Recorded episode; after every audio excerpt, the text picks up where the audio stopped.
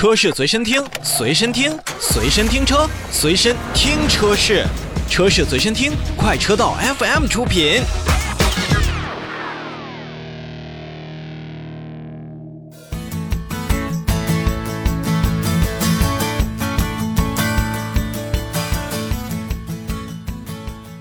消费市场产品多，消费者的选择也就多，卖的多了，这时间长了呀，久而久之就会有销量排名这样的座次表出现。当一款产品占据销量排名第一的宝座的时候呢，不仅要考虑自己精进、自己提升修为，更要提防着身后那些虎视眈眈的竞争对手们。汽车市场中，像我们熟悉的轿车自不必多说了，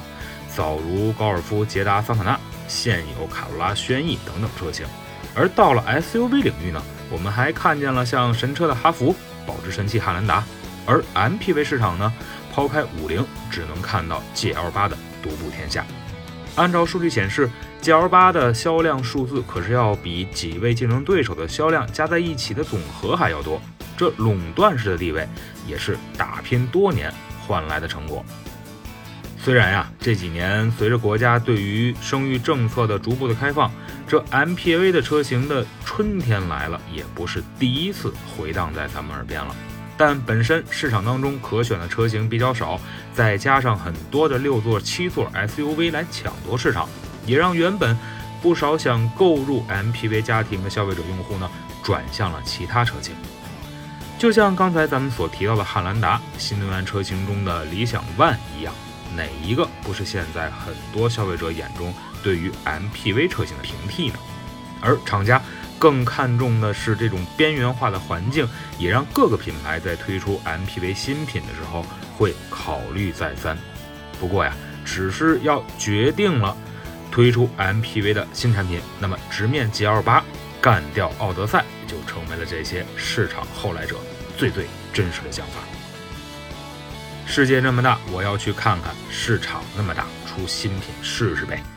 近日呢，一直以轿车 SUV 打天下的北京现代，忽然间放出了一款 MPV 车型的这种官宣，并且呢，将其命名为库斯图。而且官方也表示呢，这款 MPV 车型将在今年完成最终的上市。而我们也是按照了惯例，翻了翻现代汽车在海外的网站，去看一看有没有其他的官方信息。并没有发现库斯图以及类似的车型的身影，所以说库斯图是专为中国市场打造的特供产品，这点一点意义都没有。不过其实也无所谓，中国特供在豪华品牌和合资品牌当中呢屡见不鲜，并且呢其中的大多数产品还都取得了不错的销量成绩，正不正宗和热不热卖这两点似乎并不矛盾。初看库斯图，你会觉得这是一台途胜 L 的翻版。现代汽车参数动力设计理念的融入，让库斯图确实在前脸的造型上有了非常强的辨识度。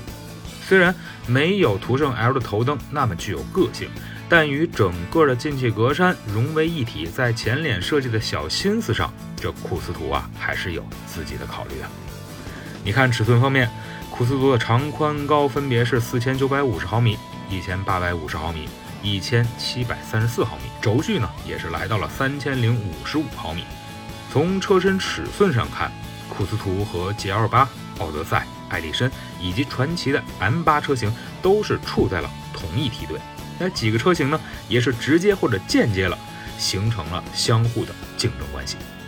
相比起其他几款车型的相对平滑，北京现代的库斯图在侧面和尾部上还是采用了途胜 L 相类似的腰线以及轮廓处理，并且在车侧的下护板上加入了黑色这样略带跨界风格的装饰。你说好看吧，是挺别出心裁的，但想想这是一台定位在家庭用的 MPV 的，呃这样的感觉上的话，好像这跨界包围也不能为家用提升更多的优势。而来到车内呢，库斯图前排内饰风格还是与现在在售的途胜 L 相类似。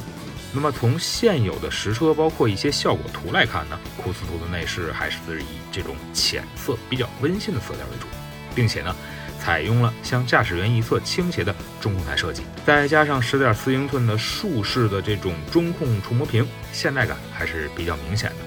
同时呢。和途胜 L 一样，库斯图也是采用了类似氢燃料车型 Nexto 的电子按键换挡方式，在熟悉上手之后呢，还是没有太多难度的。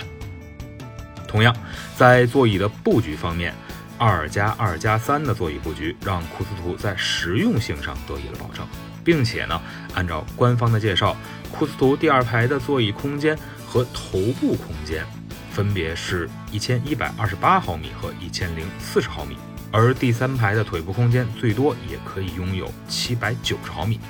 那相对来说的乘坐的舒适性还是可以保证和满足的，并且呢，在后排乘客座位中也装备了像腿托等等实用性的功能。那说说动力啊，据悉库斯图将提供 1.5T 和 2.0T 两款发动机，从动力参数上看呢，和现在的第十代索纳塔所拥有的动力是相同的。那其中呢，1.5T 发动机最大功率125千瓦，预计呢是使用的是 8AT 变速箱。那么而 2.0T 的发动机呢，最大功率是176.5千瓦，匹配的也是 8AT 的手自一体变速箱。我们很明白库斯图它使用 1.5T 发动机的目的，你比如说降低售价，就是为了让更多的消费者可以去选择，有这种可能性。但一台轴距超过了三米的车型使用一个 1.5T 的动力源。是否会有小马拉大车的这个情况出现呢？我们现在还不得而知，只是希望大家在日后参考选择库斯图的时候呢，多看看 2.0T 的动力。毕竟从刚才所提到的几个平替对手来看的话，2.0T 的车型还是让大家会更愿意去选择的。既然新车还没有上市，那不妨呢，咱们就大胆的猜猜价格。1.5T 刚才说了是要为库斯图降低售价门槛的，让更多消费者能够选择的话，那么 2.0T 的价格也一定会站在现今 MPV 市场相对主流的一个价格位置。由于在动力方面预计和第十代索纳塔相同，所以我们基本可以参照索纳塔的定价来进行一个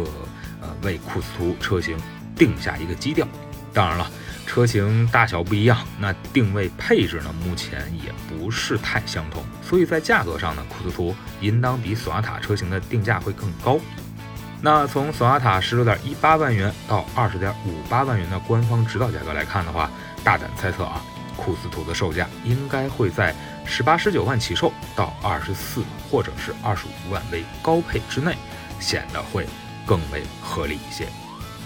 但是前文咱们刚才也说到了，北京现代呢会用这台车型去力拼 GL 八、奥德赛、艾力绅这样的家用 MPV 市场。但这个力拼这个词啊，不光是从产品上说的，我估计呢更多的是在价格之间的一个犬牙交错。但如果要是这样的话，那库斯图的前景就相对会有点困难了。毕竟从品牌和过往出品的 MPV 的经验来说，北京现代在这条战线上。完全是一名小学生，我们也期望着北京现代能够在自家的第一款 MPV 上有所斩获，那力争用一个不错的最终售价，让更多的消费者对于这台全新的家用 MPV 有所关注和喜爱。